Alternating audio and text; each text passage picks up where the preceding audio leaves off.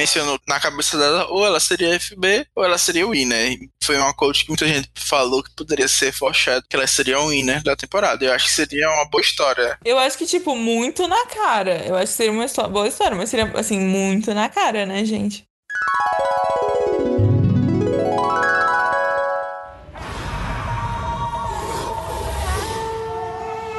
Olá, amigos da tribo. Eu me chamo Danilo, sou um dos organizadores do site A Tribo Falou e esse é o nosso podcast número 21. Tô super animado hoje para comentar sobre a final de Australia Survival. Para quem não sabe, esse é um programa que fala sobre survival, um dos realities de competição mais consagrados no mundo. Aqui comigo eu tenho a Carol, que mais uma vez foi spoilada para fechar com chave de ouro essa edição. Tudo bem, Carol? Tudo bem. É, muito feliz que a gente está terminando a temporada, mesmo eu tendo gostado, já estava um pouquinho cansativo. E sim, nove da manhã já tinha gente spoilando no Twitter. Foi bem complicado. Tive que respirar várias vezes para não brigar com as pessoas, mas estamos aí. Gente, a Carol mandou uma mensagem perguntando se era um horário que a gente tinha marcado de gravar. E logo em seguida ela falou, putz, já foi spoilada. E era super cedo, não? Era, era bem cedo mesmo. Eu fiquei o dia todinho compartilhando GIFs. No lounge, né? O Tássio, que a gente ainda não apresentou, mas ele é nosso convidado, me seguiu no Twitter de manhã só pra me spoiler, gente. O auge, o auge. Não foi com essa intenção. Como eu tava falando, como convidados, a gente resolveu trazer um fã do sorveteiro e um fã da Smile Assassin pra ver o que ia acontecer. Morte. Por isso eu tenho o prazer de receber o Guto, fã de longa data de Survival, conhecido por fazer reviews de alguns episódios no Série Maníacos. E é melhor ele se apresentar pra gente. Oi, gente. Bom, eu até feliz por ter sido considerado um fã do sorveteiro nessa dinâmica aqui, porque eu realmente sou. Eu acho o Harry maravilhoso do Australian, sem dúvida, é meu jogador favorito. E grandes chances de, de concorrer com meus cinco favoritos, assim, de, de, de todo, qualquer franquia. Então, eu gostei muito de assistir ele e fico muito feliz de estar aqui comentando. Só espero não ser morto pelo fã da Pia. eu também não vou falar muitas coisas dos fãs da Pia, porque eu já fui atacado hoje à noite. E fui muito atacado ontem quando falei mal. Então vamos seguir para a apresentação do Tássio, que é simplesmente obcecado pela Pia e uma lenda no Telegram. Conta um pouquinho sobre você, amigo eu já vou dizendo que se foi atacada porque merece. eu vim aqui porque a Carol, quando ela me chamou, ela me chamou para falar sobre o fracasso da Pia.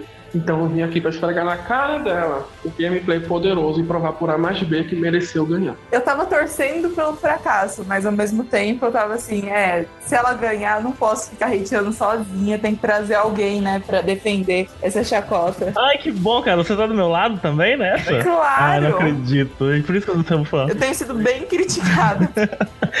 Olha, preciso comentar uma coisa, você falou que foi spoilada, mas vamos combinar uma coisa, a edição do Australian Survival já spoilou a gente a temporada inteira. Então, assim, não tinha o que ser spoilado essa semana. Não, com certeza. Acho que a gente vai falar mais sobre isso ainda. O último recado antes da gente começar é que você pode encontrar nossos episódios no site www.atribufalou.com.br, assim como nas mais diversas plataformas de podcast. A gente tá no iTunes, no Spotify, no Anchor, no Google Podcast e muitos outros. Basta procurar a Tribo Falou, tudo junto que você encontra. E já que é o episódio final, quem acompanhou a gente pode avaliar lá no iTunes. Segundo o Danilo, acho que outra pessoa avaliou, então estamos muito felizes. É só ir lá dar cinco estrelinhas se a cada episódio uma pessoa avaliar, a gente vai ficar com mais reviews do que o Rob Reza Podcast. Então, é isso. A gente tá muito grato. E com isso a gente pode começar o podcast. Então, Guto, Tássia, sejam bem-vindos. Queria saber de vocês, agora que a gente acabou a temporada, quais são os comentários gerais sobre essa edição e uma nota pra essa que prometeram que seria a melhor de todas as temporadas de Australian Survival. é, desculpa. Ao meu ver, foi a temporada, foi uma temporada boa em termos do jogo, do gameplay, de tudo. Foi, foi realmente fantástica. Mas é, a edição estragou completamente a temporada em termos de o quanto eu aproveitei a jornada. Para mim foi a pior temporada, entendeu? De verdade. Não por, porque o elenco ou porque o jogo não foi satisfatório. Foi muito mais do que isso. Foi comparável à segunda, que eu acho a melhor de longe né, dessa, dessa leva nova, né, do, do Austrália. Mas porque estava tudo tão óbvio, tudo, todos, todos os caminhos para a Pia chegar onde chegou estavam tão claros desde muito cedo que a gente acaba não tendo aquele fator é, expectativa, sabe? O que, que, será que vai acontecer? E eu acho que isso estragou a temporada para mim. Mas eu acho o cast maravilhoso, o gameplay realmente muito bom. Então eu daria talvez um 7 aí para essa temporada. Essa é justamente uma das maiores críticas que a gente recebeu e que a gente comentou aqui durante o podcast, que a gente gostava tanto da Pia no começo, mas as coisas começaram a ficar tão óbvias, tão na cara, a edição eu continuei gostando. tão escrachada que pelo menos as pessoas sensatas acabaram perdendo um pouquinho a vontade de vê-la vencendo. E tava esperando alguma coisa chocante acontecer no final. Mas realmente, assim, a, a temporada é boa, só que a edição realmente é uma merda. Que, tipo, não, gente... os contenders mesmo, ninguém tinha uma, uma edição boa pra praticamente só os Champions e praticamente só a Pia ou o Luke e a Janine. Uhum, concordo. Só eles. Aí chegava no, no F3, por exemplo, tinha o Baden, tinha o Harry e tinha a Pia. E a gente, pela edição, já, já tinha certeza de que ia ganhar, justamente porque o Harry não tinha uma boa edição e o Baden tinha nada. Mas perde a graça de assistir. Você foi até bonzinho, porque eu acho que estava muito claro quem ia ganhar lá pelo F9, assim, sabe? Não tinha mais pra ninguém. A gente tem que fingir pra aclamar o gameplay. Agora tá, você precisa dar a nota, que é essa pergunta que a gente tinha feito. Pra edição 7, na temporada geral, não posso dar menos de 10. Que notão que você deu pra edição, eu tô chocado. a gente, eu tenho que fingir, só eu que vou defender aqui. Pode ficar tranquilo que eu ajudo você. A gente tá falando de edição. Essa temporada, pra mim, ela fez o oposto da primeira, sabe? Que foi assim, o tempo todo é, caminhando para um lugar e no final a gente descobre que não era nada daquilo, assim. Subverteu totalmente a, a nossa expectativa de quem estava jogando realmente bem, quem ia ganhar e etc. E essa temporada fez o oposto completo, assim. Eles escancararam desde o início quem que ia ganhar e, e o jogo ficou centrado em torno dessa pessoa o tempo todo. E todo aquele fator surpresa, que foi super legal no, FTC lá da primeira, é, foi completamente dizimado aqui. E o problema é que eu acho que eles tinham como fazer isso melhor. Muito melhor. Dava pra ter escondido o jogo da Pia, até porque no final ela ganhando do Baden, estaria justificado para todo mundo porque ela ganhou. Uhum. Não é como se, nossa, ela ia fazer uma coisa na final muito extravagante do cara, ela ganhou do Baden. A gente falou semana passada assim, ele, ganha, ele perderia de todo mundo. Mas eu, eu acho que a, a edição é, exagerada dela não é nem por causa dela ter ganhado, é porque ela ganhou e também ela tirou o look. Se ela tirasse o look, que é o, o favorito, e ela tivesse uma edição ruim, ia ser bem pior. E se a gente for parar pra analisar, a Christie e a Pia, elas têm um pouco de semelhança, assim, na trajetória, uhum. de terem começado o jogo um pouco no pé esquerdo, depois terem encontrado seu caminho de um jeito tortuoso aí e surpreender no final. Porque ninguém dava nada pela pia até o F2, basicamente. Então, eles realmente poderiam ter utilizado essa mesma tática e era o que a gente tava esperando, né? Que essa pessoa que fosse óbvia não ganhasse. Então, até o final a gente tava aqui dizendo, não, talvez o Harry vença, ou talvez até o Baden vença, mas. Jesus. Juro. Loucura, né?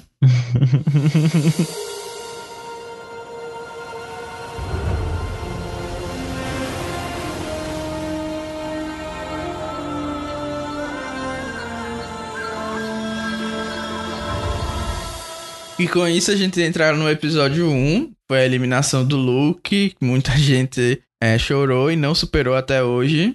E a gente começa com as reações da eliminação da Abbey. Que o Baden ficou. Achei muito engraçado essa hora que ele fica achando que a Pia voltou errado, né? Fica perguntando se é ela mesmo, porque ele esperava que a Abbey tivesse sido eliminada. E a edição dá o seu primeiro indício que a Pia vai vencer quando ela consegue os créditos pela eliminação da Abby por ter convencido o Luke. Primeiro indício da noite, né? Você quer dizer. É, da semana, você quer dizer, né? Gente, é, eu fiquei tão revoltado, eu, eu, xinguei no Twitter, literalmente, assim, quando eu vi é, que eles deram todos os créditos da eliminação da Abby pra Pia, sendo que foi o Luke que fez tudo, assim, o Luke fez uma jogada incrível, maravilhosa. Você chegar e falar que a, a estratégia da Pia funcionou pra Abby ser eliminada foi muito revoltante, sabe? Ah, fiquei com muita raiva. Na minha opinião, o Luke fez uma grande burrada, mas que foi culpa dele. Ele tinha mais chance de chegar na final não fazendo aquilo, mas completamente mérito dele o fato de que ele é bem overplayer, dele ter caído nesse papinho de que ela é boa em provas, né? A gente sempre discute isso, que ela não ganhou nada, mas todo mundo fala que ela é boa em provas. Então, eu acho que foi uma burrada, mas eu concordo com você no sentido de que foi só culpa dele. Bom, o Rui, o mérito é do Luke, né? Eu não tenho nada a declarar, por favor. Depois disso, a gente tem basicamente uma extensão de linguiça nessa, nesse episódio, que foi aquele joguinho para conhecer melhor o, companheiro de tribo. E aí depois o Luke e o Baden ganham hambúrgueres. E, e, nesse momento eu fiquei até pensando, gente, eles vão voltar no Luke novamente para ganhar alguma coisa. Vai que a produção coloca um ídolo lá nessa reward. Já tava tendo um pesadelo de novo com o David indo pra comer pipoca, de ser a mesma coisa. E o Baden Vader foi lá e não quis nem saber. Botou o nome dele e a Pia a mesma coisa, botou o nome do Luke. Uhum. foi só pra dar um afago antes dele sair. Mas a Pia também ela não ia sair caso o Luke achasse o ídolo, então ela não quer nem saber, né? É, mas é, ela corria um risco forte de perder o, o último challenge, né? É, tem isso também. Enfim, a gente vai chegar nesse momento que eu tenho a minha discussão aqui, vou defender até o meu último suspiro que a Pia cometeu erro nesse episódio.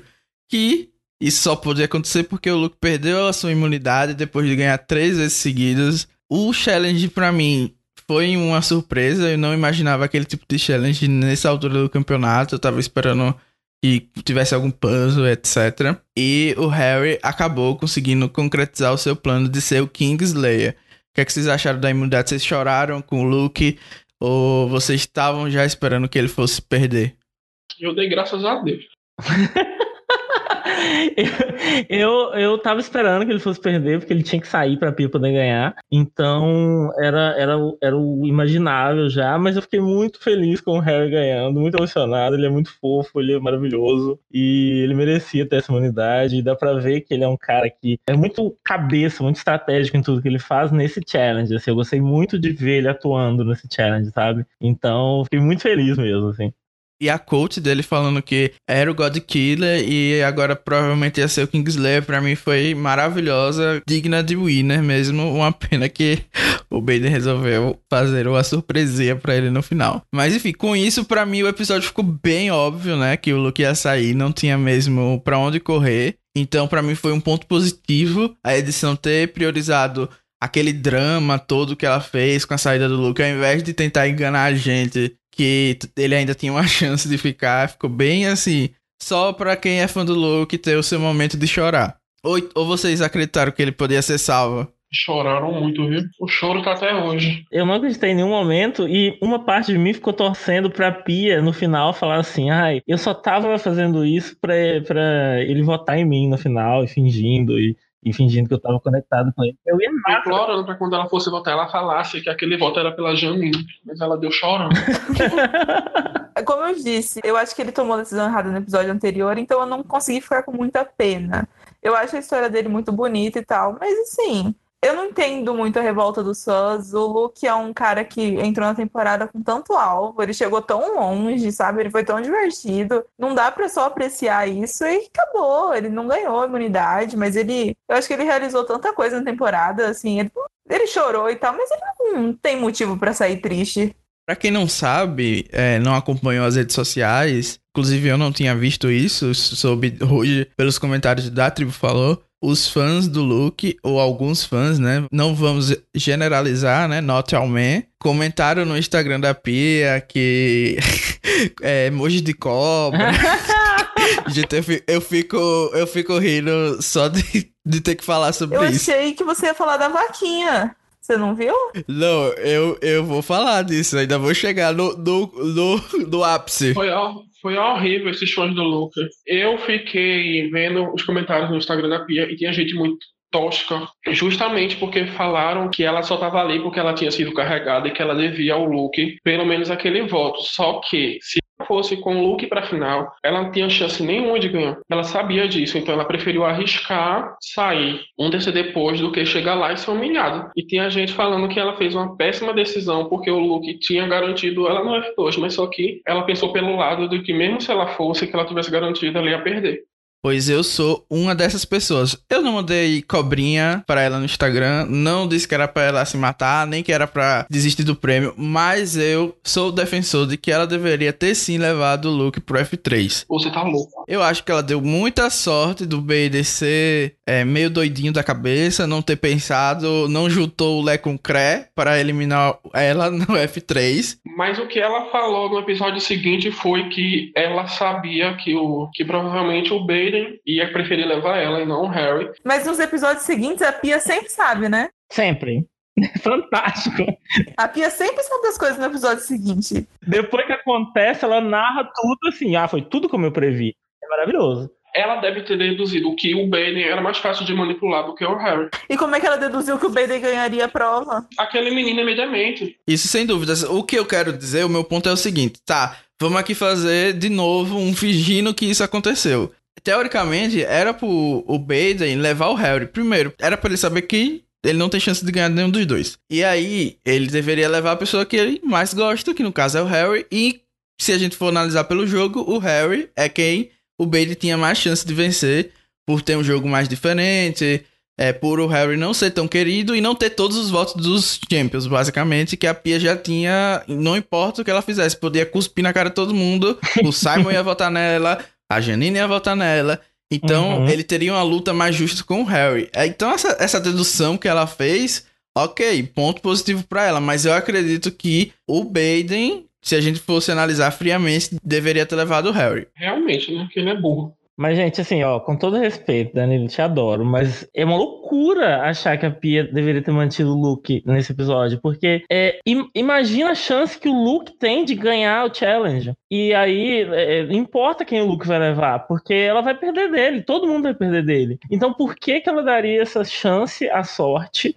Se ela podia é, eliminar o Luke e ter uma chance, uns, 60, uns tá, 50% de chance aí por aí, de chegar na final e ganhar. Porque ela ganharia até do Harry, possivelmente. Então, é, eu não vejo. Pra mim, se ela levasse o Luke, se ela deixasse o Luke no episódio agora, seria a mesma coisa que o Spencer e a Tasha fizeram em Second Chance. Assim, eles optaram por estar na final contra alguém que, obviamente, ia ganhar deles, só pra não ser eliminados. E eu acho que essa é a escolha errada. Eu acho que o Harry falou bem nesse Tribal que você valoriza quem joga pra ganhar. Você não valoriza quem joga pra chegar na final. Sabe? Então eu, eu acho que ter 33% de chance de chegar na final com o win garantido é melhor do que ter 100% de chance de chegar na final e perder. Mas não era 100% de chance de perder, né? Vamos fingir de conta que o Baden, ele faria o move, o move correto, que seria levar o Harry pra final. Então, ela eliminou o Luke e ela chega na no F3 precisando vencer a imunidade, tanto do Harry quanto do Baden, pra chegar na final. Se ela não chegar na final, ela ia perder e ia ficar em terceiro lugar, com o move de tirar o Luke. Então, a gente fazendo de conta que ela deixou o Luke, ela novamente chega na final precisando vencer pelo menos do Luke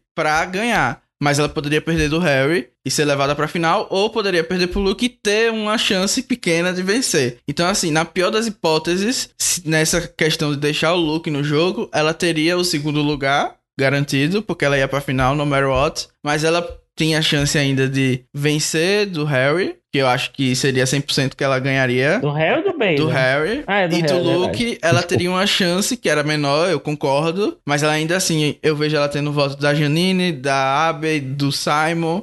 Não, gente, a do Luke é 0% de chance É. Ninguém eu também acho que não, mas pelo FTC que ela fez, eu acho que ela ia ter chance. Minha gente, se ele começasse a falar da família dele, os votos já, já iam nulos, já. Tem nem chance. A Pia tem família também, gente. Tá, inclusive tava lá. Sim, mas a família dela não é doente. O Luke tem todo um histórico, é, as crianças dele são pessoas com deficiência, sabe? Então a gente tem um apelo muito maior nesse sentido também, sabe? Ele tem todo, ele tem cuidados dos filhos dele de uma forma muito mais delicada. Que precisaria do dinheiro, por exemplo. É, exatamente. Então, se for pesar isso, tem isso. Mas o Luke foi um puta jogador, ele não precisava nem falar da família dele pra ganhar isso, sabe?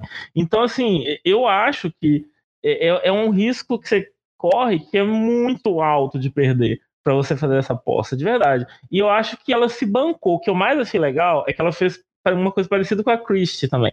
Ela se bancou ela percebeu que ela tinha condições de convencer o Baden a levar ela pra final também, sabe? E, e, o Harry não ia ganhar o challenge. Então, assim, ela tomou muito corretamente essa decisão, porque ela foi, ela poderia ter ganho, ganho ou ela poderia é, convencer o Baden, que é facilmente manipulável e ela é uma excelente argumentadora, a levá-la para a final, que foi o que aconteceu no final das contas, sabe? Eu acho que levar o Luke, ela, nossa, a chance dela perder é muito grande. Como uma pessoa que não é fã da Christie também, eu acho que acaba, a gente acaba sendo muito resultadista. Eu não acho que foi a melhor escolha, assim como a Christie não tomou a melhor escolha no F4, mas como ganhou no final, a gente fala ali, fez o certo. Enquanto eh, eu acho que talvez tinha uma maneira mais fácil dela se garantir, talvez não para ganhar. Eu acho que é esse o ponto que está levantando, né? De, de ir só para final, mas sei lá, indo para final você ganha mais dinheiro também, né? Eu defendo que você tem que correr um risco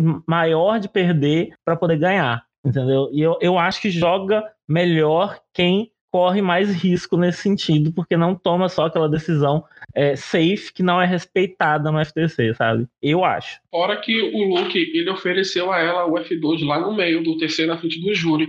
Então, tecnicamente, se ela aceitasse ali, o povo ia ver ela como uma carregada por F2. Né? Se ela perdesse a prova do F3 e o Luke ganhasse, levasse ela, ela não ia ter a chance nenhuma de ganhar contra ele, justamente porque ele ofereceu, ela tinha aceitado o caminho fácil e ela foi, né?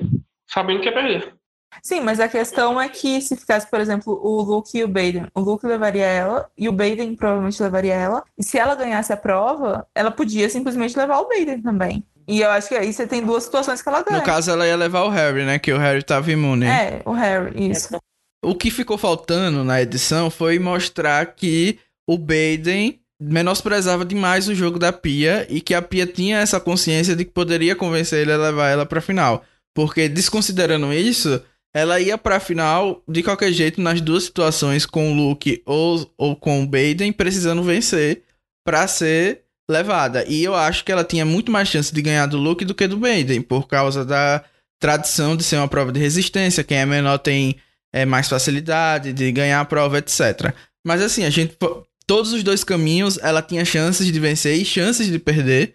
E eu acho que ela seguiu o que ela achava que era mais correto, resolveu tirar logo o 100% de derrota e resolveu ter que ganhar a prova, mas ter a vitória garantida unânime que aconteceu ainda melhor que ela não precisou nem vencer.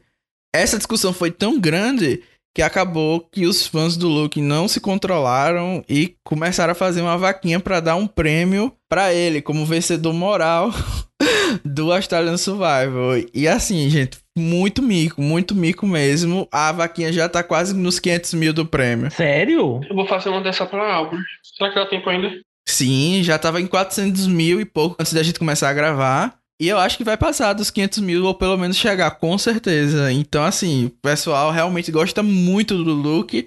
Não foi à toa que a produção trouxe ele de volta. E eu fico feliz porque indiretamente eles estão ajudando a família dele. Eu acho que boa parte das pessoas doa pensando nisso, mas essa parte de vencedor moral me lembra muito Samoa, Natalie White e Russell Hant.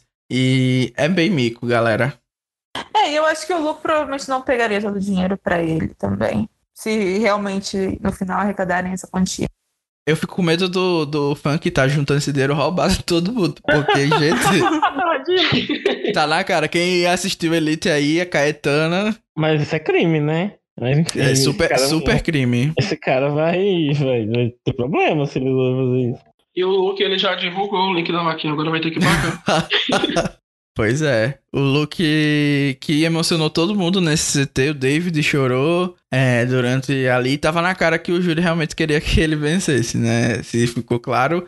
Uma última coisa que eu queria comentar, não sei se vocês são bons de leitura labial, se são fantásticos, mas a Janine meio que soprou pra Pia Sim. o que ela deveria ter feito no CT, o que eu achei horrível, né? Que não deve ter interferência do júri, mas eu não entendi expulsar do júri. Tinha que expulsar. Porque tem alguma regra? Se fosse no Facebook, ela é expulsada. Ela falou tipo ou no. Eu acho que foi isso. Não, ela, tipo, acenou a cabeça, assim, tipo, quando alguém tava falando pra manter o look, não foi? Aí, tipo, não. Eu vi que ele tava fazendo o discurso pra Pia e a Pia olhou pra ela e ela falou, tipo, ou oh, não, pra ela não manter ele e eliminar logo ele de vez, né? Mas eu acho que ela já ia fazer isso do mesmo jeito. Você sabe que eu fui super crítico, né? Gente, até pra essa decisão óbvia, a Pia tem que recorrer à opinião da Janine. Ah, pelo amor de Deus, gente. Vai, vai, vai jogar seu próprio jogo, mulher. Ela não pediu nada, a Janine se intrometeu, por favor. Aham. Eu acho que a Pia já tinha decidido isso tudo antes. Se ela tivesse realmente afim de salvar o Luke, ela não tinha deixado o Luke fazer aquele escarcel que ele fez no CT, de prometer as coisas ao livro. Eu acho que ela ia ter tomado a dianteira para não ser vista como arrastada e explicar os motivos pelo qual ela estaria salvando o Luke, estratégicos. E eu acho que ela ia para o F3 com chance de ganhar e perder do mesmo jeito.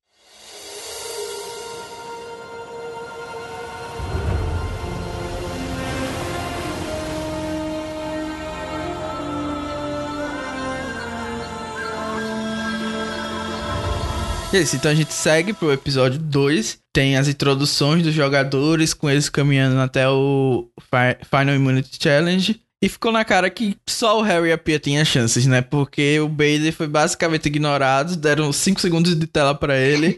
e a gente ficou com a introdução dos dois contenders ao prêmio. O que é que vocês viram ali de interessante na história do Harry e da Pia? Eu não vi nada, eu só vi foi que o povo fala que a Pia ela é rica porque ela é atriz, ela não precisava do dinheiro. E por isso que os fãs do Luke caíram matando em cima dela, porque ela não precisava do dinheiro, teoricamente, e ela eliminou alguém que precisava. Aí quando começa a intro dela, ela fala que ela não é tão rica assim, que ela tava com dívidas. Então acho que isso foi bom pra que eles botaram lá já para melhorar a imagem dela depois daquele tiro que ela deu no look, mas nem assim adiantou. Mas na verdade essa conversa aí ela foi já quando tava o F2, né? eu acabei razão. foi depois. Que ficou mais feio ainda, porque você teve uma cena linda da Pia falando que precisa de dinheiro com os filhos num palco, e aí o Baden teve 10 segundos de fala, o flashback dele na escola andando sem nada, como sempre, e já tava mais que claro. A Pia teve duas intros, teve essa e teve a do final também. Isso. Essa intro da Pia no F3 foi só mais um episódio para ela, né? Porque todo episódio começa com ela abraçando os filhos e em casa, mostrando como é amorosa. Aí no meio disso ela fala que é uma assassina silenciosa, que é super estrategista e não sei o que e tal, durante 10 minutos. E aí começa o episódio. Então, para mim, foi só a, a, introdução normal, assim, de Australian Survival nessa temporada. É, mas eu achei bem podre, vou comentar aqui, de ter que explicar que ela é pobre. A gente não tá falando de Big Brother. A galera tem que aprender a ser educada, que é survival, não é jogo de caridade. Infelizmente, não é o propósito. Lendário. E também achei horrível dela começar falando do look, como se ela tivesse que realmente justificar o que ela fez. E eu achei ela, assim, bem generosa de ter reservado isso de explicar que vai ganhar agora pelos dois e tal, porque realmente tem uma história positiva, mas enfim, ela não deve nada a ele. E o próprio Luke já tinha falado isso, né? Que ela não tem dívida nenhum com ele. E a galera não consegue entender isso. É um absurdo. Os australianos são estranhos, né? O próprio Luke, ele ficou comentando nas fotos da Pia, no caso de coração, falando que ela merecia, que não sei o que, que amava ela. Mas os fãs, no mesmo comentário, respondia falando, não, ela não merece, não sei o que, ela te deve um jantar, ela te deve 200 mil, tá calma. Fãs obcecados. E a gente tem a primeira visita da família no F3, né? Aquela emoção. O último episódio foi também carregado no drama e a gente pode ver o Harry, a Pia e o Vader recebendo suas famílias. Já tinha até esquecido que tinha visitado a família na Australia Survival. Eu sempre me surpreendo, que é tão tarde. Uhum. E a gente tem um desafio inédito no F3. Eles não repetiram dessa vez. E eu quero saber o que vocês acharam de visitar a família do F3 para acompanhar uma prova de 6 horas e meia que bateram recorde. Podem falar tudo dessa prova. Gostei muito que a prova começa no claro, né? Aí de repente tá escura. Meu Deus, já passou 10 horas. É tipo, uma hora. Mas eu achando que, nossa, ficaram até escurecer. Eu achei a prova bem legal. É, talvez eles perceberam que as pessoas menores estavam levando uma vantagem nas provas de resistência e fizeram uma coisa mais dolorida, acho, para todo mundo. Mas vamos comentar da família deles? Vocês acharam alguma coisa interessante? Não. Sei lá. Não gostei muito da família. Eu achei a namorada do Harry feia, ela é muito bonita. Gente do céu, que comentário. Não, eu achei que ela Mas- tava tomando muita atenção da mãe dele. Tipo, ela ficava toda hora em cima dele e a mãe dele ficou totalmente de escanteio. É, eu pensei a mesma coisa, falei, gente, coitada dessa mãe. A menina pariu esse, esse cara e ninguém liga pra dor que ela teve, entendeu? E os outros, meu Deus, é, ele falava muito de você. O pior é que a season toda ele não fala de nada da mãe dele, ele não fala do pai Pois dele, é. não fala de ninguém da família, ele só fala da namorada, que é a Jordan. E não fala de ninguém, só da namorada e de um filho que nem tem. Não, e eles ficaram comentando isso. Não, nossa, ele falava muito de você o tempo todo. E, tipo, da mãe dele, nada. Realmente.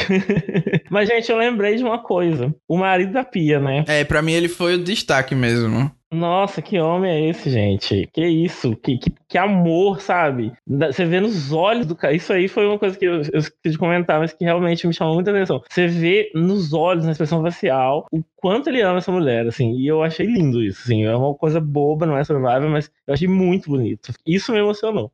Pra mim deu um tom a mais no, no episódio, porque tem a emoção do último, da última unidade, pra quem a gente tá torcendo, pra ir pra final, pra ganhar, pra ser o solo survival. Mas quando ele falou assim pra ela que se ela quisesse desistir naquele momento, ele ainda estaria orgulhoso e tal, pegou um pouquinho no meu lado caprichete, porque eu comecei a chipar loucamente o casal e fiquei torcendo mais ainda pra Pia conseguir durar mais um pouquinho, porque pra mim ele foi o destaque dessa prova.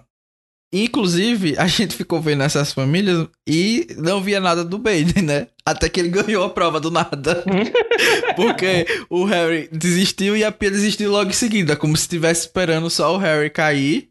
E depois a gente confirma que ela realmente estava só esperando ele sair. E ele vence sem nem ter muita emoção, né? A família dele não fez nenhum show, ele não apareceu ter dor nenhuma. Não, pareceu só ele sendo irritante, né? Durante o desafio. Até a família dele tava, o que, você tá falando demais, hein? O marido da Pia, ele tem mais destaque no episódio final do que o próprio Bader, que é finalista. O bicho se ridicou. Coitado do menino. A família lá e não passa nada dele. Winner Edge da Pia sem limites. Seria engraçado se não fosse totalmente triste. Eu continuo achando engraçado.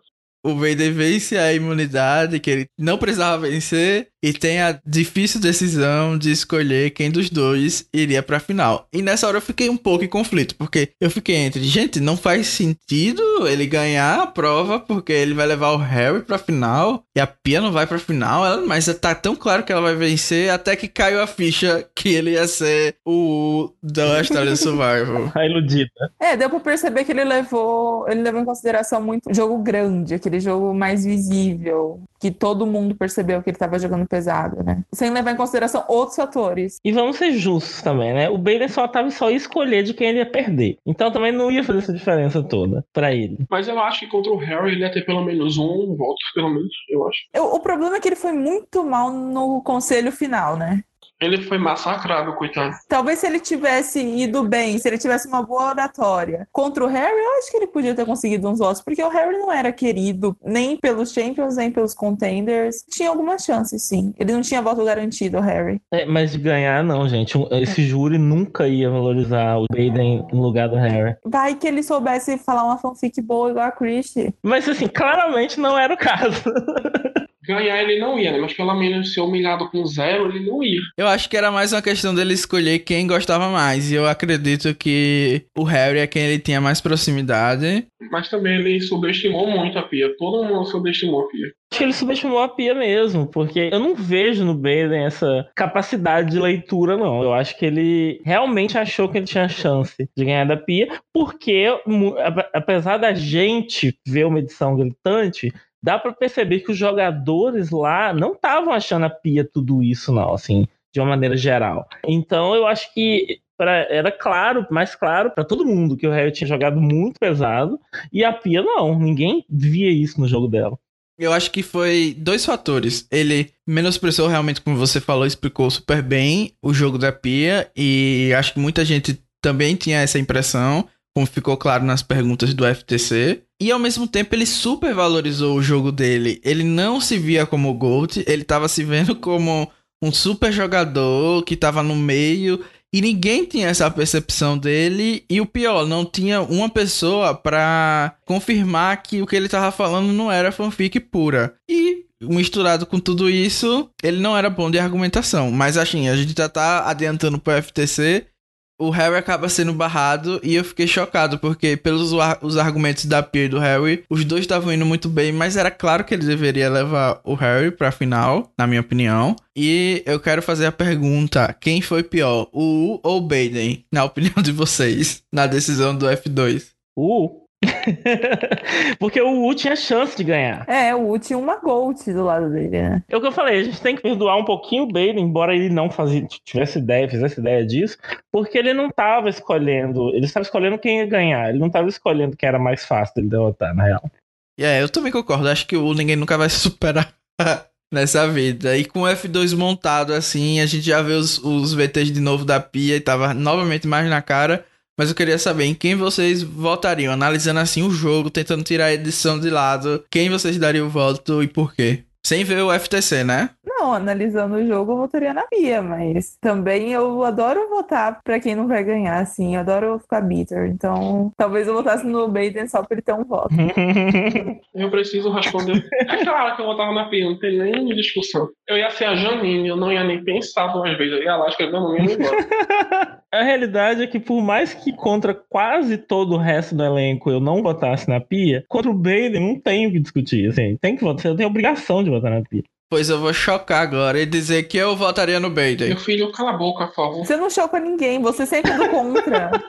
eu vou explicar. A, a Pia, ela foi salva pela twist do Luke. E o Baden, ele não foi salvo por twist nenhuma. Ele também jogou Under the Radar. Se ele tivesse um social bonzinho comigo lá na ilha, eu totalmente votaria nele. Eu não votaria na Smile Assassin, porque eu acho que ele também teve os méritos dele. Mas assim, depois que a gente vê o FTC mas essa, essa twist. Mas a Pia, ela ser salva pela twist também é mérito dela, né? Porque não foi ela que achou. Ela... Não, não é mérito dela. Ela tem mérito, sim. Porque o Luke tinha acabado de trair ela e ele confiou que ela possivelmente no futuro ia salvar ele. Então é mérito dela, é mais dele do que dela. Mas ela também tem mérito porque ela se mostrou uma pessoa confiável, mesmo tendo a maior aliada eliminado antes por ele. Então é mérito pro social dela. É, e como você mesmo disse, Carol, é, fazia mais sentido sentido racional até ele tirar a Pi e deixar a Abby, mas ele escolheu isso e nisso eu dou crédito pra Pia, porque a Pia se mostrou aberta a trabalhar com ele, sabe? Eu acho que ela tem mérito aí, sim. Eu acho que a Abby se mostrou bem mais. Eu acho que ele é overplayer mesmo. E eu acho que isso matou o jogo dele. Ele errou, porque eu acho que a Abby salvaria ele mais do que a Pia. Tipo, eu não acho que ela ia salvar ele, mas teria mais chances da Abby salvar ele do que a Pia. Sim. James, eu acho que ninguém ia salvar ele. Mas eu acho que as chances eram maiores, porque a, a Abby, ela é mais emocional do que a Pia. O meu ponto é que teve uma twist que salvou ela indiretamente, merecendo ou não. Ela nem sabia da existência da twist.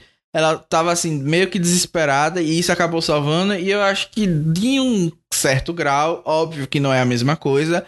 Mas, por exemplo, Chris Underwood, ele teve a Edge of Extinction, é o mérito dele de ganhar a prova para voltar e ganhar. Nossa, não comparar ela com Chris, porque ela passou o dia todo na ilha, por favor. Eu não sou fã da Pia, mas assim, eu acho que ela não tem tanto mérito, igual vocês estão falando, mas eu, na verdade, usaria essa twist contra o Luke, se eu estivesse votando. Eu ia falar, ah lá, te deram um ídolo, te deram uma vantagem. Eu acho que a Pia não tem nada a ver com isso, na verdade. Tipo, eu, quando eu assisto, eu fiquei mais brava assim, pô, a produção tá dando um negócio para salvar o Luke, não para salvar outra pessoa, entendeu? Então, nesse sentido, eu não, não levaria contra ela. E eu acho que o jogo do Baden também não foi assim totalmente ruim. Ele tava na minoria o tempo inteiro, muitas vezes sabendo das votações, como ele falou. Então eu acho que tinha chance, assim, de eu dar meu votozinho pro Baden, mas dependeria basicamente do social. O que foi ruim dele é que ele não sabe falar. Se ele tivesse, se ele soubesse falar, ele pelo menos tinha levado o quê? Os três votos pelos os contenders. A Pia ia ganhar do mesmo jeito, mas ele não ia perder de zero.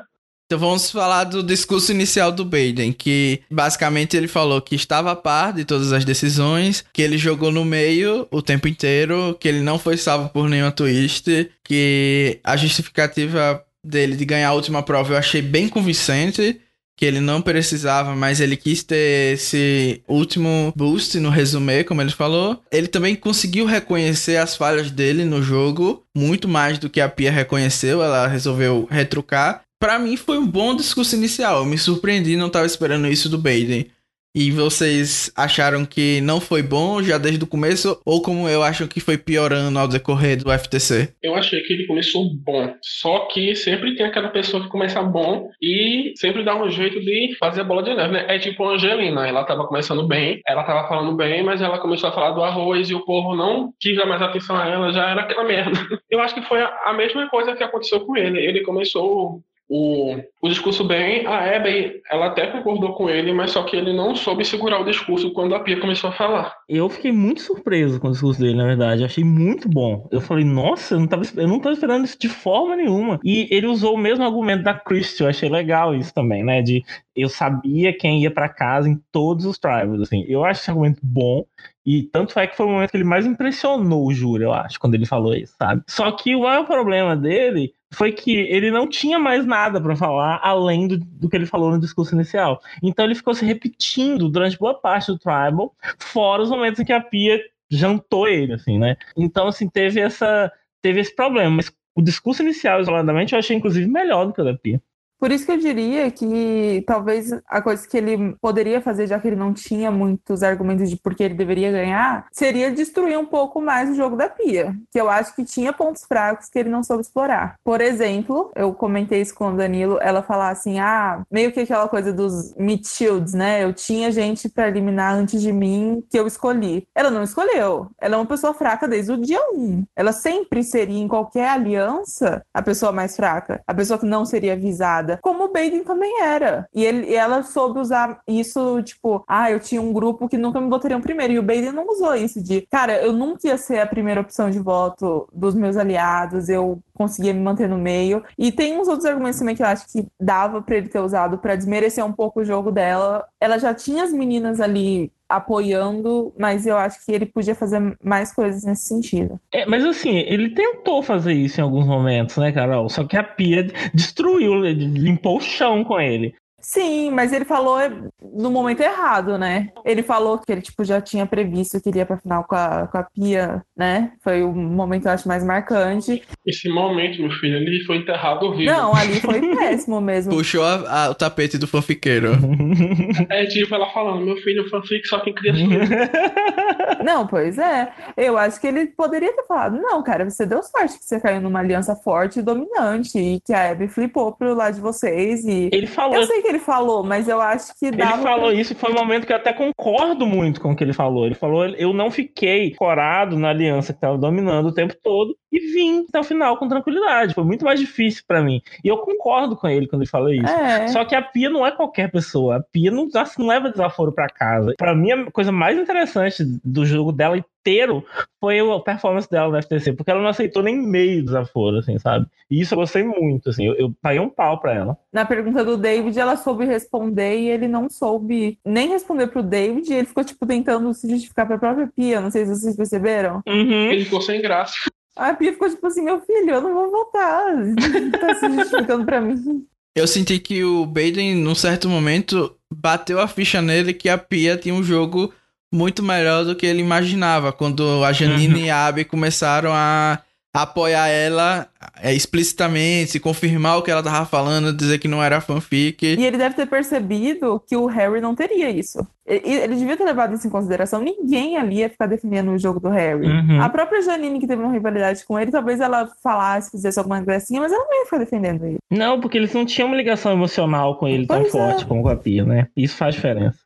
E aí eu, eu vi ele, tipo, decaindo total, enquanto que o discurso da Pia, que começou, na minha opinião, muito mais fraco, ela ficou muito presa na Premerge, que boa parte do júri nem estava presente para é, observar o jogo dela. Falou que superou o FB, que pra todo mundo ali tá todo mundo cagando pra isso, basicamente. Que fez aliança tribal e na verdade a gente sabe que ela não fez. E aí as jogadas na Magic foi meio tortuoso utilizou o negócio da Smile Assassin, mas ficou meio vago, então eu disse: opa, parece que o jogo aqui vai ficar equilibrado. Mas em seguida a gente teve sequências de Pia massacrando as pessoas. o rolo compressor passando na galera, ela calou na boca de todo mundo, assumiu uma postura super agressiva, então eu vi ela crescendo no FTC, enquanto o Baden tava totalmente decaindo. E aí, tipo, ficou na cara de que ela ia arrasar de qualquer jeito.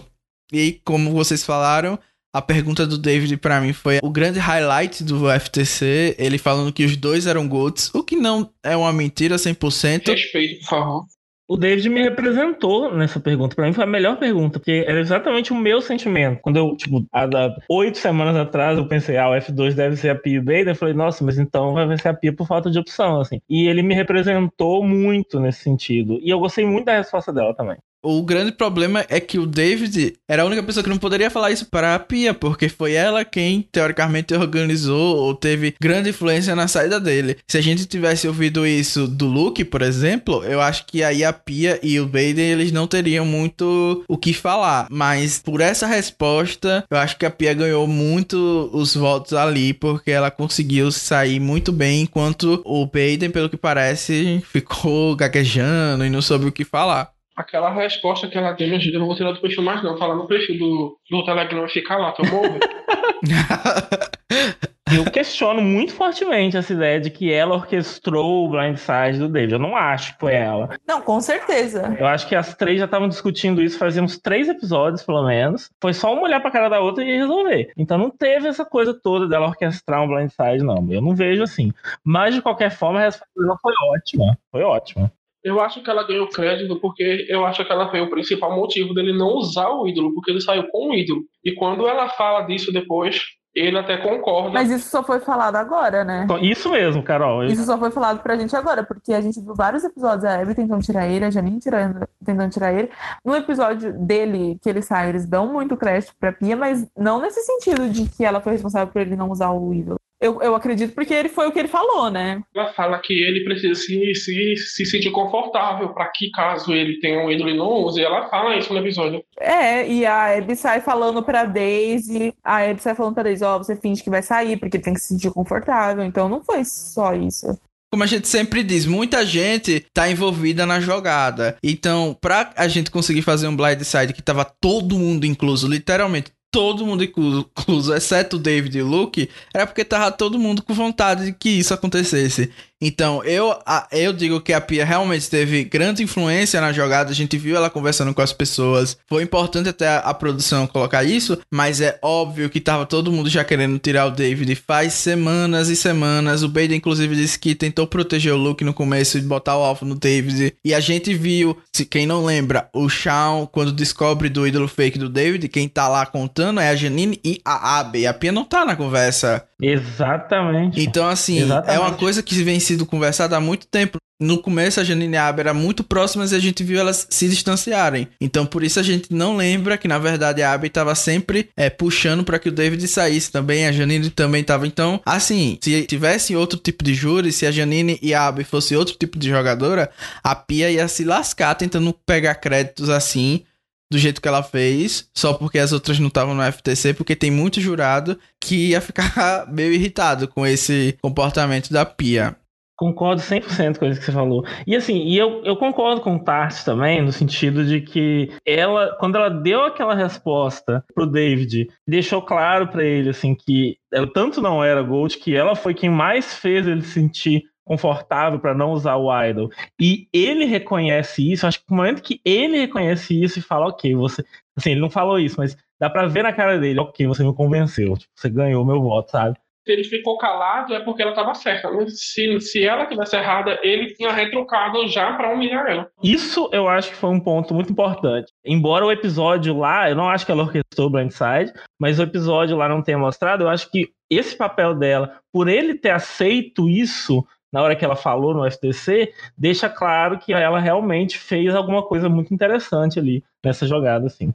Eu acho que essa resposta fez ela ganhar os nove votos. Mas uma coisa que me incomodou, não sei se incomodou vocês, foi a gente não ter ouvido da Daisy, do John e do do Shawn a gente até ouviu. Mas porque, assim, eles eram os contenders, sabe? Eles não tinham relação com a Pia. E eles votaram nela. No final, a Daisy até fala que o argumento da Pia convenceu ela.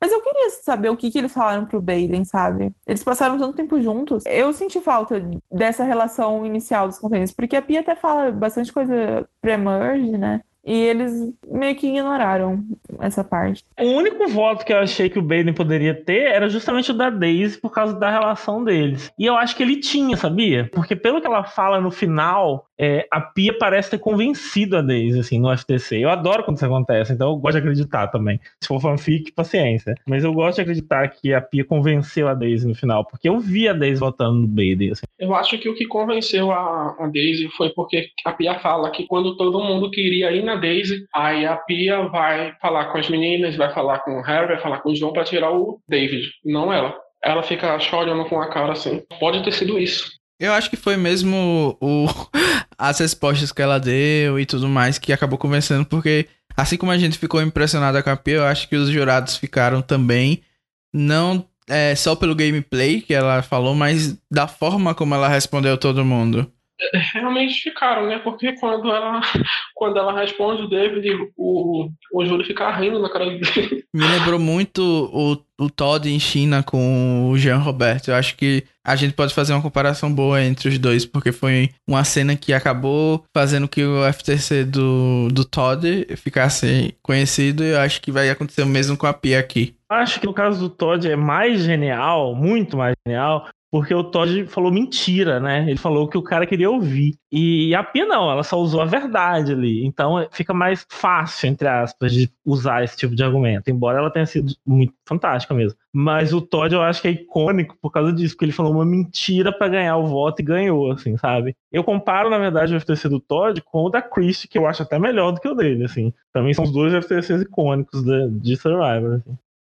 e aí a gente tem a parte da Janine basicamente sendo líder de torcida da piano júri, né? Eu dispensava isso. É essencial, porque se não fosse pela Janine, ia ser difícil. Mas eu achei que ela deu muita oportunidade da Pia se defender e eu acredito que isso às vezes possa também fazer o júri ficar contra a Pia, porque não é legal ter uma pessoa no júri sendo basicamente seu advogado. E sabe, foi o, o, que, o que eu percebi, é que as duas são fanfiqueiras mesmo, porque a Pia ela falou que sabia que a Janine ia sair e antes do terceiro ela tinha falado a ela. Mas só que quando a Janine sai... Ela fala que não sabia, né? Uhum. É, não, fanfiqueiras demais! Mas quando a Pia mente, a Janine apoia.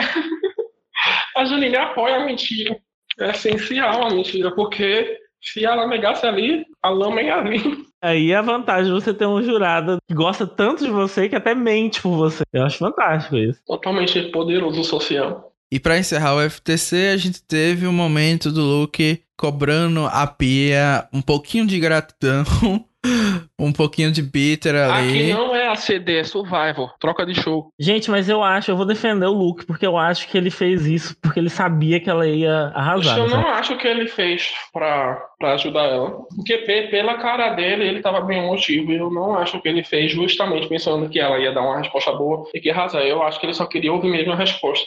Eu acho que ele queria ouvir a resposta e que ele esperava uma resposta do nível que ele recebeu, porque ele já conhecia a Pia, ela já tinha conversado com ele anteriormente sobre os motivos que levaram ela a tirar o look do jogo. Então não é uma grande surpresa. E ele deixou muito claro que ele não guarda mago, ele deixou claríssimo que ele não... Então ele não estava fazendo essa pergunta por mago não só por essa participação que a gente tem como prova de que ele, apesar de ficar muito triste, óbvio, quem sai no F4 não vai ficar triste, ele não guarda mágoas, foi assim nessa edição, foi assim na edição anterior dele. Esse é um dos grandes pontos positivos elogiados do Luke, o fair play e tudo mais. Então, eu não vejo isso como um momento, digamos assim, Brenda pedindo para tirar a dentadura, entendeu? Que é puro rancor e tal. Eu acho que é mais um. Vamos é, fechar nossa relação aqui, nossos problemas, um closer, né? Atenção, gente. Ele não ia perder um momento para falar assim: você tá aí por causa de mim, é, te salvei sim. Até acho que ele já tava com o voto dele garantido, mas ele. Não, não vou perder esse momento de deixar claro que você só tá aí por causa de mim. Faz todo se joga na cara, né? Faz todo sentido. E com isso a gente vai para a última twist da temporada, porque a Australian Survival não tem medo de colocar twists no jogo. E a gente é surpreendido com a leitura ao vivo com a família do lado. E eu quero saber o que vocês acharam disso, porque eu ia ficar morrendo se a minha família estivesse lá. Não, se eu ganhasse, eu ia adorar. Ah, eu acho que fizeram isso só pra não ficar chato eles serem, tipo, coroados sem ninguém ali. É, eles não fizeram isso nas duas últimas, né? Não. Na da Christian eles fizeram. Essa final foi meio que uma tentativa de recriar aquilo ali. Drama do challenge. Sempre tem drama, mas o drama foi intenso. Não, vocês não acham que foi só porque, como a próxima é All Stars e teria, eles já estavam pensando, acho, em gente do cast dessa temporada, não poderia ter uma reunion depois pra ler os votos, né? Ah, faz todo sentido. Tipo, porque teoricamente tá em gravação agora, né? Então, Faz todo sentido. Você acha que eles poderiam estar gravando? eu acho que eles estão gravando. estão gravando, né? É, E não pode ter reunion, então já lê ali na hora, porque eles já deviam estar pensando, ah, alguém daqui vai estar lá, né? Porque eu ia falar isso, porque parece que eles regrediram, né? A única temporada que foi assim foi, foi igualzinha, foi a da Christie. E eu falei, nossa, eles regrediram, era tão, é tão legal como eu Por que, que eles fizeram isso? Agora, nossa, você, você me mudou minha vida agora, Carol. eu também não tinha pensado nisso. E aí a gente também tem um momento que eu quase caí da cadeira agora, que o Jonathan começa a falar com os familiares. e aí ele chama o marido da Pia e, e ele chama, na verdade, Luke. E eu gente, vai, vai pedir pro Luke falar agora pela Pia? O que é isso? e aí que eu me dei conta que o nome do marido da Pia é Luke, gente, eu morri de... E a ironia que foi, né, do, do marido dela se chamar Luke. A gente começa a leitura dos votos e basicamente foi um 9 a 0 Massacre. eu ia ficar morrendo de vergonha se fosse o Baden. A família ia falar, gente, nem voto você conseguiu, meu filho. Minha filha, tu ganhou a prova, tu pode escolher pra perder de zero. o Lee pelo menos conseguiu um votinho, né? Mas, pelo menos assim, era pai, mãe, irmão, entendeu? Esse povo te ama incondicionalmente, então não tem muito problema, assim. Se fosse meu filho, eu botava pra fora pra ter vergonha na cara. Eu ficaria mais com dó, por exemplo, no, no caso de um filho. Porque um filho, você, você, você ser humilhado na frente do seu filho, deve ser muito pior do que na frente do seu pai, assim, sabe? Ah, mas depende da idade do filho também, né? Porque, tipo, os filhos da Pia estavam ali, mas estavam ligando muito, né? E falando do filho da Pia, e depois da comemoração, né, ela foi coroada unânime. temporada. A gente teve a reunião da Pia com a Janine. Eu achei bem legal ela ir abraçar o Não Júlio, é essa né? cena mais doce da temporada. Eu ia falar, Carol, mas eu aproveitei que você tinha falado que era a cena mais doce, aí eu mudei a cena. E na verdade eu ia Ah. falar da Abby falando com os filhos da Pia, que ganhou meu coração, ela falando que a Pia era maravilhosa, os filhos dela depois pegando eles no colo. E mostra que a relação deles era realmente algo que foi bem construído, né? Dos Champions ali. Não era só aliança por estratégia. E é isso que as pessoas têm que buscar na hora de fazer as alianças, gente. Não, e é meio. Você falou isso, veio na minha cabeça assim. A gente, quando anunciaram lá no ano passado Champions vs Contenders, ficou aquela coisa: não, os Champions não vão levar isso a sério. Os Contenders que vão jogar de verdade. Você vê nas duas temporadas como os Champions foram melhor no social, eles criaram relações muito melhores entre eles, alianças, e o estratégico deles, pra mim, também foi bem melhor, tirando alguns, tipo Harry, assim, dos Contenders. Só uma última coisa, vocês acham que eles gravaram dois finais? Acho que não, acho que o final foi aquele mesmo que eles gravaram. Porque, porque na Season 1 eles gravaram dois. né? Então eu fiquei curioso, se- será que eles... Não, eles- acho que não. Como assim, dois finais? Quando foi Chris e Lee, eles gravaram a Chris ganhando né, e só mostraram o que, que era verdade. E, então eu fiquei curioso pra saber se eles fizeram isso de novo. Assim, eu não sei dessa vez se eles fizeram. Se eles gravaram a Christie ganhando e o Lee ganhando. É, eles gravaram os dois. Uhum. Mas não tem possibilidade de fazer isso, porque o... ninguém ia acreditar que o Bailey ganhou. Como é que eles leram os votos? É, tem isso, né? Pra mim, a coisa mais legal desse FTC é que os dois que estavam na final, na verdade, quase saíram nos primeiros conselhos que foram, né? Na, no início da temporada. A Pia saiu quase no primeiro e o Bailey quase saiu no segundo. É Então, achei meio poético isso. E foi é, até um bom final de temporada, assim, se a gente for analisar. Foi bem óbvio o E meio que FTC. coroou, coroou esse negócio de Australian Survivor de que o- não é o jogador mais forte, nem estrategicamente, nem fisicamente que ganha, né? Eu acho que você tem que ser um pouquinho lepra pra ganhar. Aí a Pia, e pra mim isso ela tem em comum com a Chris também, é, ela usou isso como argumento no FTC, sabe? Eu acho muito legal. Uhum, ela falou isso, eu gostei também. Ela falar, olha, esse jogo aqui é diferente do que a gente assiste, assistiu há há 10, há 15 anos, sabe? E, e, e eu sei disso e eu fiz uso disso. Eu acho muito legal ela ter, ter falado isso parece que é óbvio, mas tem gente que até hoje não entendeu nem como é que um júri funciona, que você tem que ter que social com as pessoas que são eliminadas, que é assim básico do básico, nem que se você jogar um tipo de jogo que é óbvio, se você é alvo desde a merge, muito provavelmente você não vai chegar na final. Você vai ter que ser um Mike Holloway que ganhar todas as imunidades, ou você vai ter que ser um bem para mijar em ídolo na sua cabeça. Enfim. Não, mas a questão é que não dá, porque 39 dias, eles já quase não conseguem. 50, então. E com as twists ainda que eles inventam. Vocês acham que tem que mudar o formato? Não, Disse, tinha gente falando que tinha que mudar o formato do Australian Survivor. Eu tô bem satisfeito com o que a gente vê. Eu acho que não, porque é diferente, né? Tem que ter algo pra diferenciar. Se não ficar tudo igual, sempre cresce.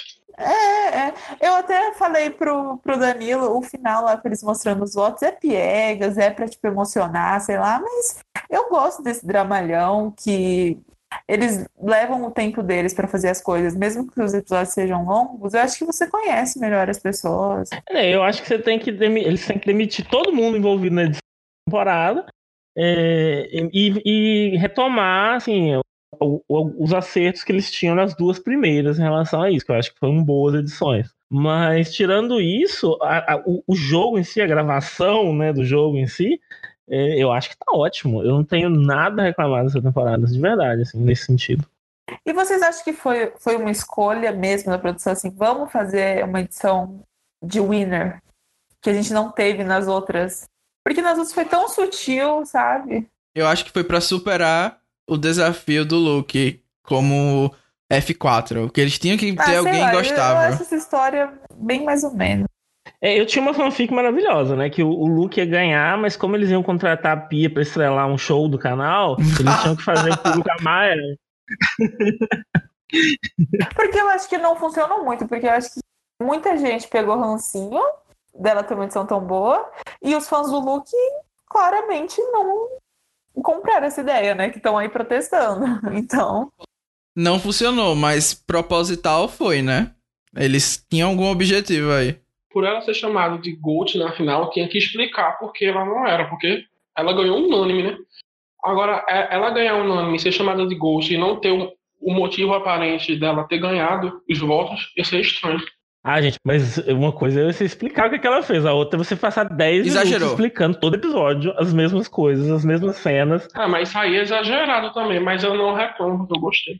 Porque eu, eu penso assim, a gente falou muito da Christie, mas o Jericho e a Shane, eles apareciam em momentos pontuais, assim, que você via que eles tinham aquele extra, aquela coisinha a mais que os outros, e chegou no, no, no, final, você entendeu por que, que eles ganharam, sabe? Não precisou dessa formação. Perfeito, concordo plenamente com você. Eu acho que foram duas edições que nenhuma das duas foi tipo, surpreendente eles terem vencido, mas nenhuma foi óbvia. Né? A gente tem a Christie e a, e a Pia em polos opostos, assim, de edição.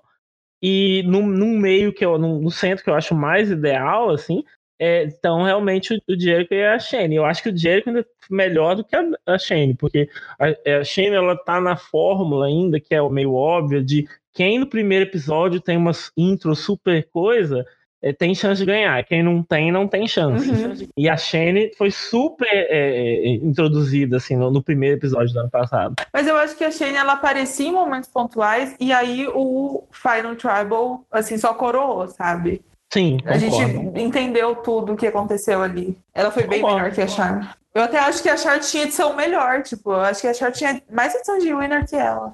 A Char, né? Eu acho em alguns momentos. Mas tipo, ela, ela só apareceu, o problema é, ela só apareceu no terceiro episódio. Por isso que eu, ach, eu achei que não. Que não, não com certeza. Mas concordo. A partir do momento que a Shane começou a aparecer, ela tinha muita cara, muito mais cara de Winner do que a Shane mesmo. Mas eu acredito que a edição tinha o desafio de, como o Tassi falou, de mostrar uma winner que ganhou unanimamente. Se a gente for olhar os winners que ganharam de forma unânime na versão americana, a gente tem o Al, a gente tem do Fiji, né? A gente tem o JT. Então são todos os winners que tiveram um grande tempo de tela. Então eu acho que eles tentam mostrar isso. O Jericho ele não ganhou unânime, né? É, contra a Tara. Eles tiveram mais equilíbrio ali também, 6-3, foi de lavada, mas nem tanto. E a Chris também ela não ganhou unânime e ela também não foi tão presente. Não foi nada presente.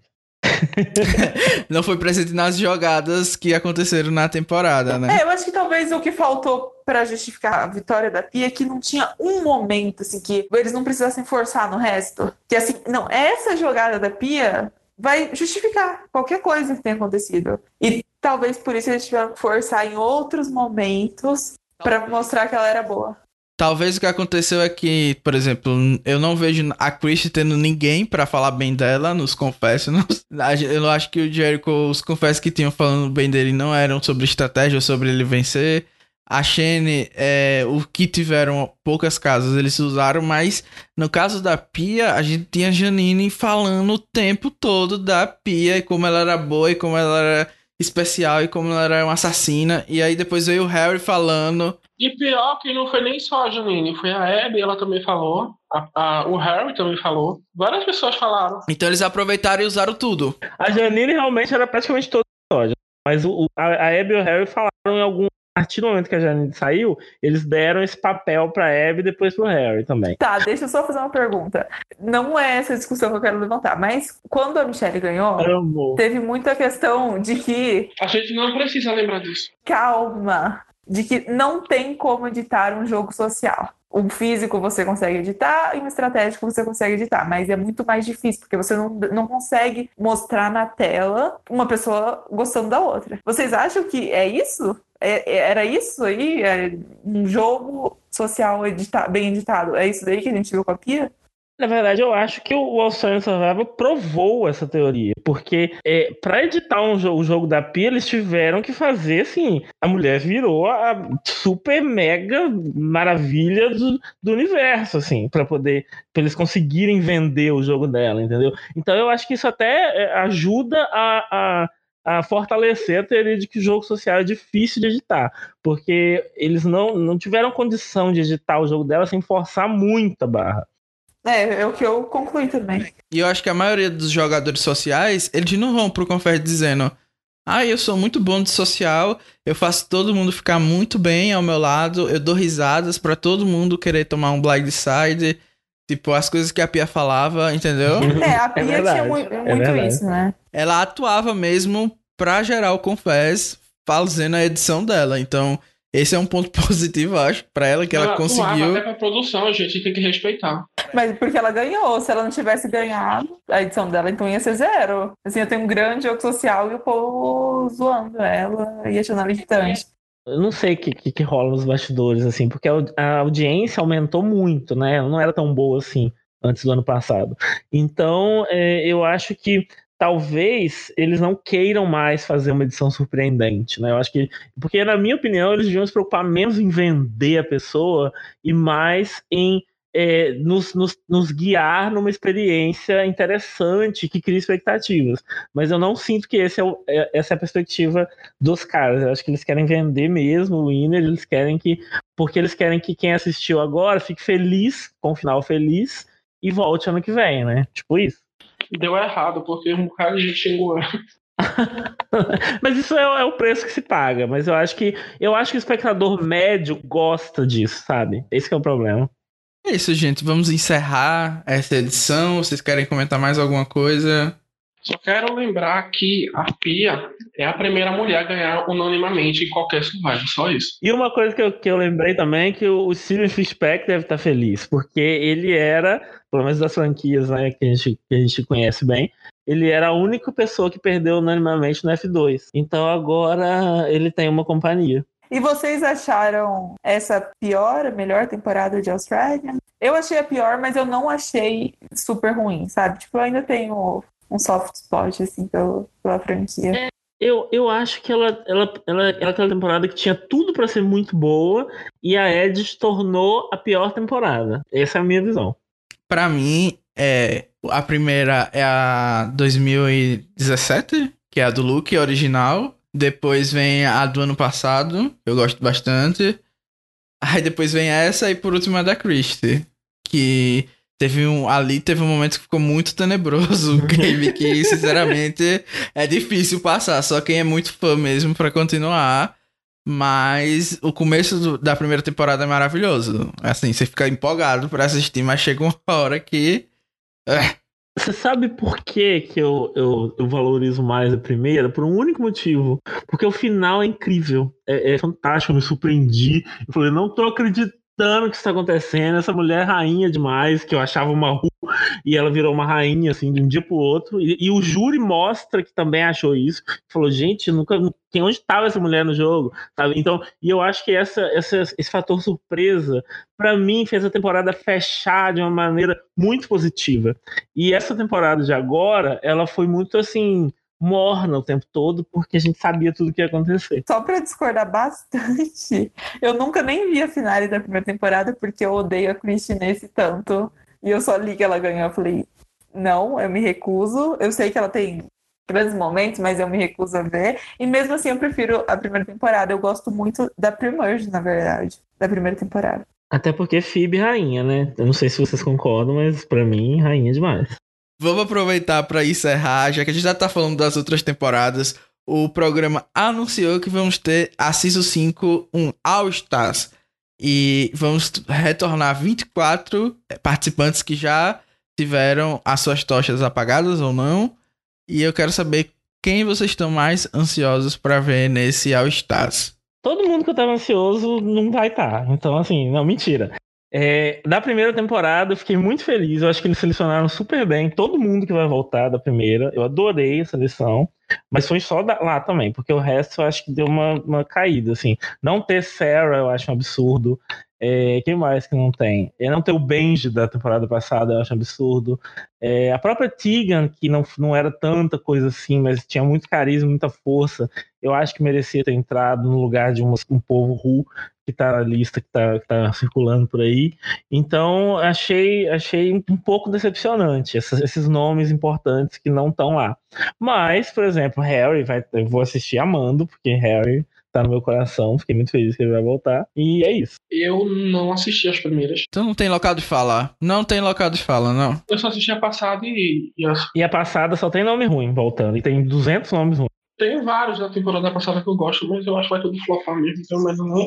Mas, Carol, você quer comentar? Eu sei que vocês estão muito curiosos para saber a minha resposta, porém a gente vai ter um podcast especial comentando o cast com outros convidados. Eu já preparei minha listinha aqui de quem que eu queria que voltasse que não voltou, então a gente comenta isso depois. Bom, ainda bem que eu já comentei, porque não estarei lá.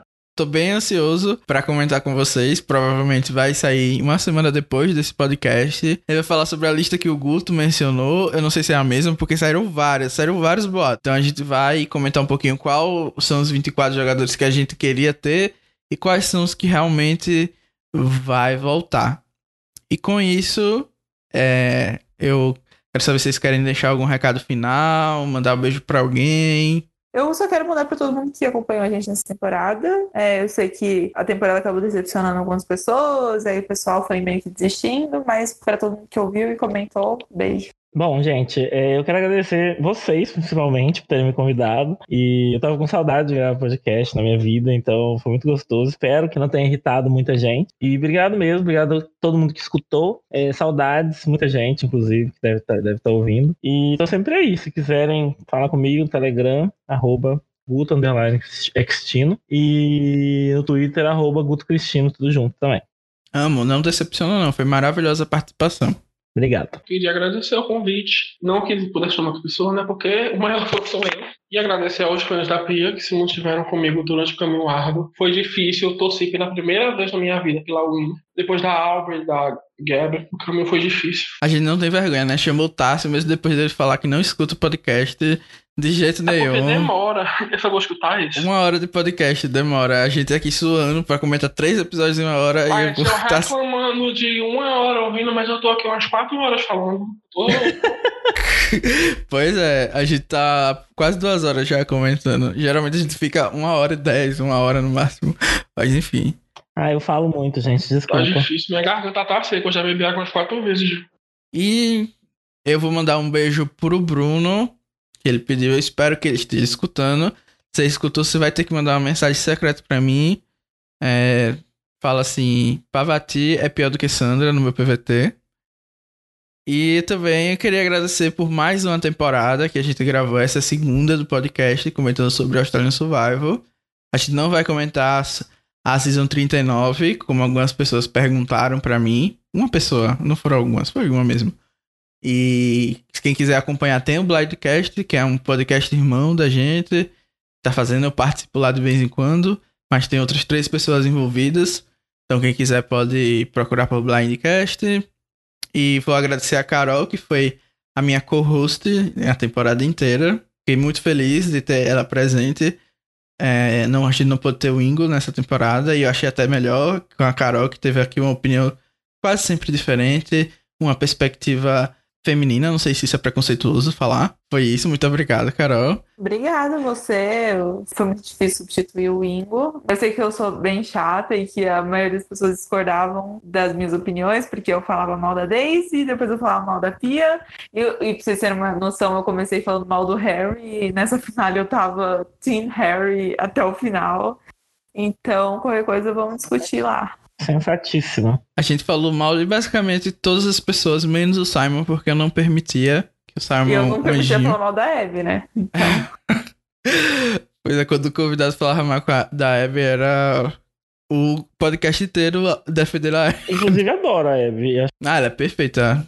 E agradecer a todos os convidados que participaram nessa empreitada. A gente teve a Marcela no primeiro episódio, maravilhosa. O Jairo, que foi defensor do Wendy constantemente, o Macedo que chorou aqui quando o Matt foi eliminado, o Faustino que veio falar sobre o David, que é a maior lenda que apareceu nessa edição, o Rodrigo que basicamente foi filler, mas estava aqui presente. Eu substituí o de última hora, mas foi perfeito. E o Odílio, que foi o maior Janine fã, né? Que veio falar aqui da Godmother.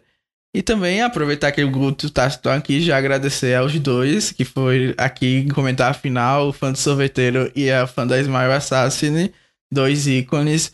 Muito obrigado a todos, estou muito feliz e pretendo, se Deus abençoar, continuar com o podcast ano que vem, que prometeram duas temporadas e vou ver como eu organizo meu calendário para manter. Muito obrigado a todos e tchau! Tchau! Tchau! Tchau! Grab your torches, head back to camp. Good night.